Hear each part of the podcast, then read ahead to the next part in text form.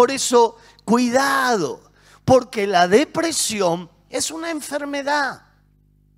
Pero no solo es una enfermedad, sino que le estamos abriendo puertas peligrosas a poderes espirituales de maldad. Por eso Jesús advirtió y dijo, el diablo vino a robar, vino a matar y vino a destruir. Todo lo que se levante de Dios, el diablo va a tratar de frenarlo, va a tratar de detenerlo. Por eso es que hay tantas batallas. Por eso hay que tantas luchas por delante, porque estás eh, tomado de la mano poderosa del Señor, estás haciendo las cosas bien y entonces hay batallas que vamos a tener que enfrentar, pero con la certeza y la seguridad de que el Señor ha vencido y Él al que crea en su nombre, Él dijo, yo lo haré más que vencedor. Amén. Así que la victoria ya está asegurada. La victoria es de la iglesia de Cristo. Vamos a ver lo que dice en el Evangelio, según San Mateo capítulo 9, en el verso número 2. La Biblia nos cuenta una historia muy conocida de los cuatro amigos que nada los va a detener y van a introducir al amigo enfermo y Jesús va a hacer un milagro. Y dice, y sucedió que le trajeron un paralítico. ¿Y cómo estaba el paralítico? tendido sobre una cama. Y al ver a Jesús, la fe de ellos dijo al paralítico, ten ánimo, hijo, tus pecados te son perdonados.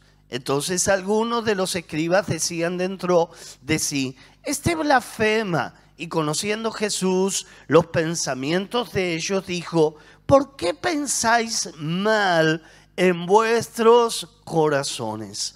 Porque ¿qué es más fácil decir? Los pecados te son perdonados. O decir, levántate y anda. Pues para que sepáis que el Hijo del Hombre tiene potestad en la tierra para perdonar pecados, dice entonces al paralítico, levántate, toma tu cama y vete a tu casa. Y entonces él se levantó y se fue a su casa. Y la gente al verlo se maravilló y glorificó a Dios que había dado tal potestad a los hombres. El título de esta palabra es La fe hace algo. La fe no es inmóvil, la fe actúa, la fe tiene movimiento, la fe tiene vida. ¿Saben que la palabra de Dios declara en el libro de Santiago que si alguien dice tener fe, la fe tiene que estar acompañada de obras? Si la fe no tiene obras, Santiago dijo, la fe de tal es muerta.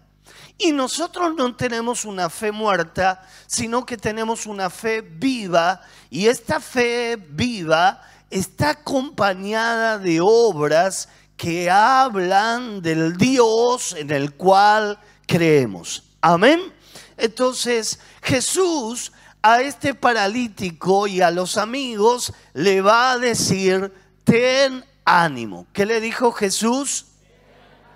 Y eso es lo que el Señor nos dice.